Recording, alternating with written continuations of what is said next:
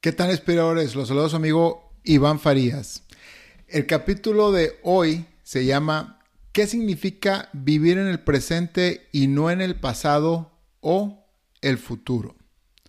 Estoy seguro que muchas veces has escuchado esta frase y a mí me gustaría explicarla a mi manera, obviamente. Esta frase abarca bastante contenido, mucho significado y también demasiado contexto, porque obviamente significan cosas diferentes para cada quien. Pero el principal objetivo es que pongas tu atención en lo que estás haciendo en este preciso momento, que actúes con lo que está en este momento bajo tu control y no te desvíes en cosas que están fuera de tu control. Por ejemplo, ahorita yo estoy haciendo este episodio, pero si desvío mi atención a algo malo o bueno que me pasó ayer, de igual manera si pongo mi atención en preocuparme por algo que aún ni ha pasado o se hace a algo del futuro, de igual manera este episodio no tendrá la misma calidad que si enfocara mi atención en lo que ya estoy haciendo exactamente ahorita. Acabo de leer, o más bien sigo leyendo y estoy a nada de terminar un libro muy bueno que se llama Rompiendo con el hábito de ser tú mismo, que lo escribió el doctor Joe Dispensa. Es realmente un librazo con tanta información y con información muy científica pues no muy científica, pero tienes que poner mucha atención en lo que estás leyendo porque no es muy fácil de digerir. Pero a mí me hizo mucho clic en esta frase porque habla de la mente, bueno, más bien, este libro habla de la mente consciente y de la mente inconsciente y lo que es nuestro cuerpo. Obviamente la gente que estudió psicología, yo no soy el caso, conoce muy bien de este de esta lo que es la mente consciente, la inconsciente y lo que es nuestro cuerpo.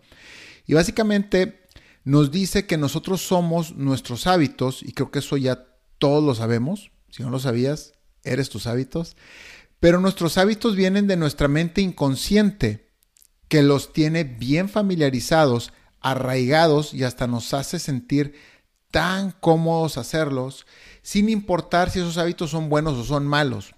Por lo tanto, para cambiar tenemos que pensar con la mente consciente y hacer conciencia de lo que estamos haciendo en este preciso momento y preguntarnos si es bueno o es malo. Otro ejemplo, estás muy enamorado de alguien y ese alguien te dice que se va a ir a un bar con sus amigas o sus amigos, pero no quiere que vayas tú porque quiere tener su espacio.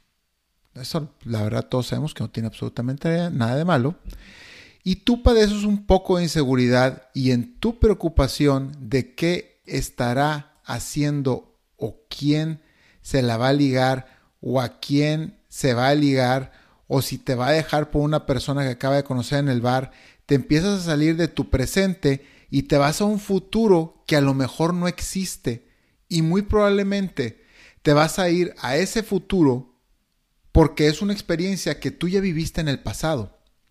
Y bueno, en este específico ejemplo, para aplicar esta frase y regresar al presente, tu mente consciente es dejar de pensar en lo que va a pasar y trabajar en ti mismo, porque de entrada, la decisión de la persona que te gusta para quedarse contigo no depende de qué tanto te preocupes por él o ella, inclusive si se lo hace saber, sería peor. Entonces, regresa al presente y trabaja en ti mismo. Trabaja en tu seguridad. Haz cosas para ti, ejercicio, vete a correr, limpia tu casa, lee un libro, haz algo que te haga sentir bien de ti. Ahora, ¿esto es fácil? No, es bien pinche difícil. Pero cuando lo haces, te vas a sentir bien chingón o chingona contigo mismo. Otro muy buen ejemplo es el uso del celular.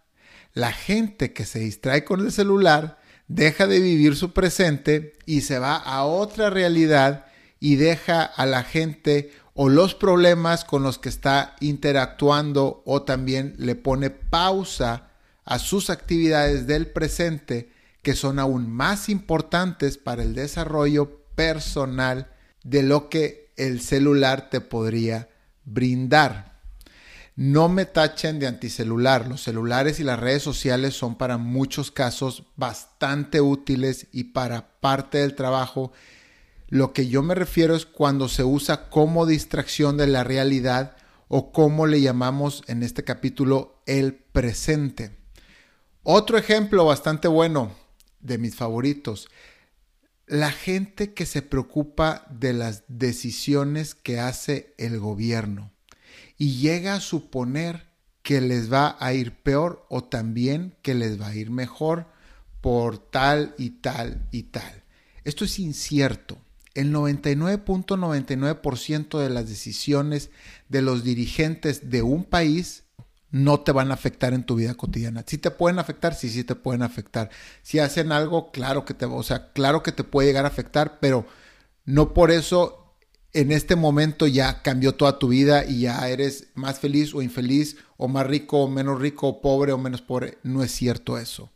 Entonces, en vez de preocuparte por un futuro que a lo mejor no va a suceder, te invito a trabajar en ti para que haciendo algo en este momento sí afectes tu mañana. Otro ejemplo que voy a poner, deudas financieras. Las deudas financieras nos afectan a todos. Yo creo que la gran mayoría de las personas que habitan en este planeta las tenemos, me incluyo.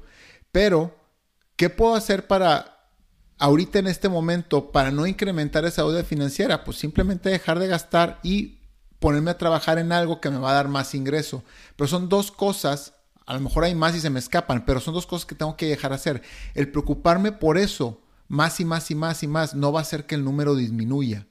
Entonces tengo que poner acción en eso para disminuirla gastando menos y también en un segundo plano tener más ingreso, ya sea en mi trabajo o tener otras fuentes de ingreso para cubrir esa deuda.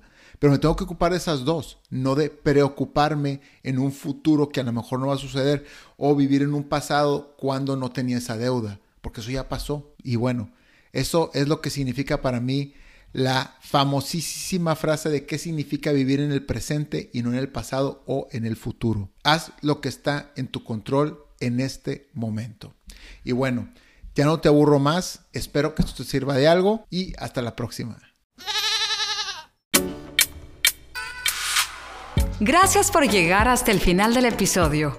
Si tienes una historia de éxito, una filosofía de vida o un buen hábito que te gustaría compartir, por favor escríbenos a iván-farías.hotmail.com o por Instagram, arroba Hasta la próxima.